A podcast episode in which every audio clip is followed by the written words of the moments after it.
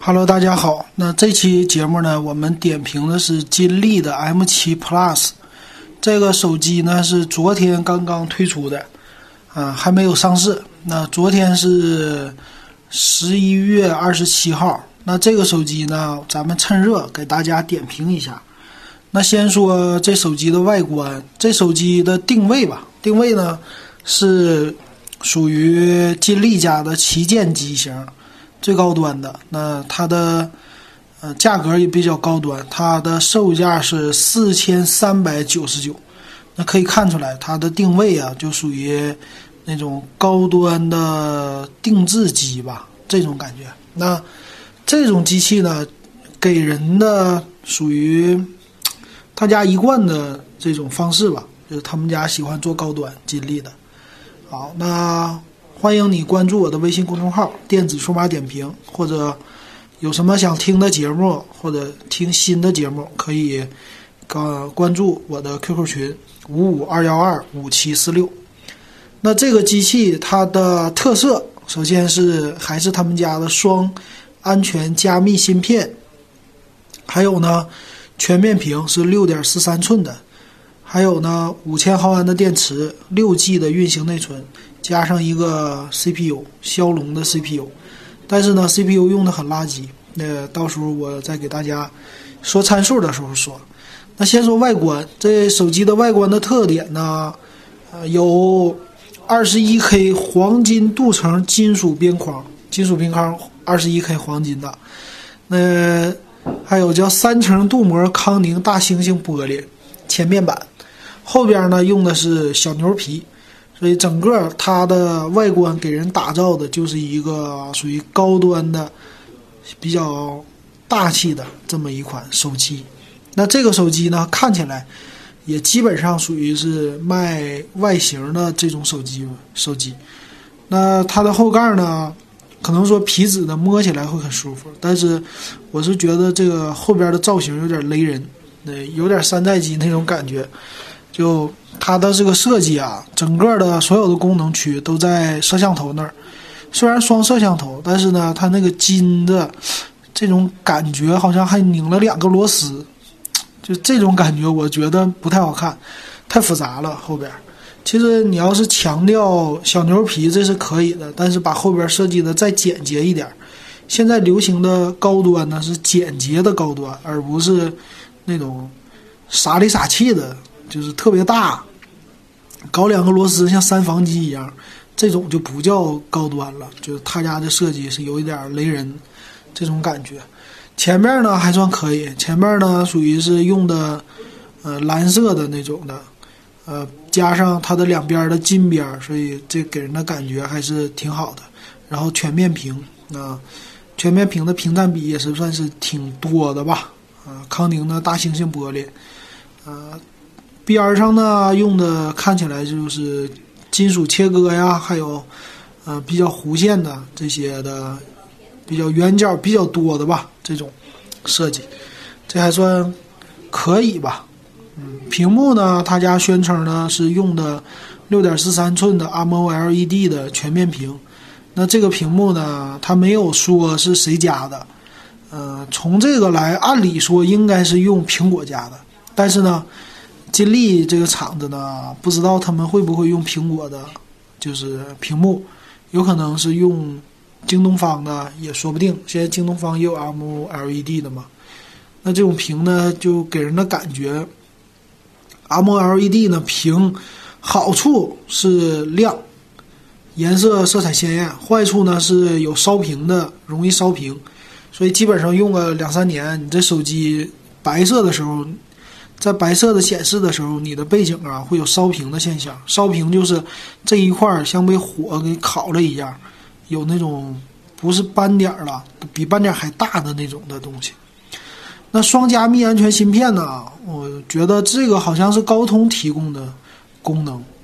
高通的，我在点评高通的骁龙处理器的时候，他们的骁龙处理器是带安全功能的，是带安全、安全的存储啊什么的。所以这些应该是高通提供的方案了，它只是拿来用，然后做一个宣传。还有一个宣传就是它的大的电池容量五千毫安，五千毫安是呃九伏二安的快充，呃，充起来的话应该是挺快的。但是呢，五千毫安就这机器肯定拿起来手里肯定是比较重了，因为电池大嘛。啊，它支持无线的充电，啊，说是无线快充。那这个呢，好是好，但是不知道就是性能有有没有稳定啊？之前不是出过三星的 S 七，呃，那个问题吧？所以电池应该是后续的大家关注的一个点吧。那我看看还有什么？啊，全网通这个是有了。其他方面就在我们的参数里边给大家说吧。那主要这机器呢，给人的感觉就是一个卖外观的，卖外观，然后卖高价，做出来一个奢侈品那种样子的感觉。那咱们说详细参数啊，详细参数呢，CPU 用的是六六零骁龙的，呃，最高主频二点二 G。那刚点评完骁龙六六零昨天的节目。骁龙六六零是一款中端处理器，那他家卖四千多的机器呢，用了一个中端的 CPU，就可以说是挺不厚道的。按理说应该是用八三五的处理器，对他家来说成本也差不了多少。那它的卖的价格都已经是四千三百九十九了吧？你对标什么华为啊，人家用的也是最高级别的 CPU，所以这点上它很取巧，就忽悠大家。那。他用的操作系统叫他们家的 Amigo 啊，Amigo 五点零是基于安卓七点零、七点一的系统，那系统还算是比较新吧。那它这个机器因为是采用了五千毫安的电池，所以厚度呢是八点七毫米，算是比较厚的了。然后整个的重量是二百四十一克。摄像头呢是后置一千六百万加八百万，前置是八百万，所以后置双摄像。这个。摄像基本上都是就大家能看得到的东西，它给你作为卖点；大家看不到的呢，它就给你用一些稍微差一点的配置。那屏幕呢，六点四三英寸，二 K 的屏幕，在这么大屏幕上也不算是太细腻吧，这属于属于一般的。嗯，双卡双待，全网通，呃，配置呢是六 G 内存加一百二十八 G 存储，呃，它可以支持扩展卡，然后内存呢属于是 DDR 四的。其他方面我看啊，支持蓝牙五点零、USB 二点零接口。你看，高配机至少得是 USB 三点零了，它用的 USB 二点零。你看，它这个东西就不是说什么给你支持的太好的，然后保留了三点五毫米的接口。啊，其他方面就没有什么太有特点的介绍了，主要就是卖外形。那这种机器啊。国产机其实造外形就加个小牛皮的皮盖啊，这个镀金的壳子呀，这些成本都不高，只是他自己打造一个高端型形象。这种机器就折价一半也不算为过，对吧？因为它品牌实力没有那么多，品牌附加值也没有那么高。他学的是 OPPO，但是呢，学到没有学到精髓，用的还是他们家的这种宣传策略。那这种呢，就是靠广告来堆积的吧？这种手机，那。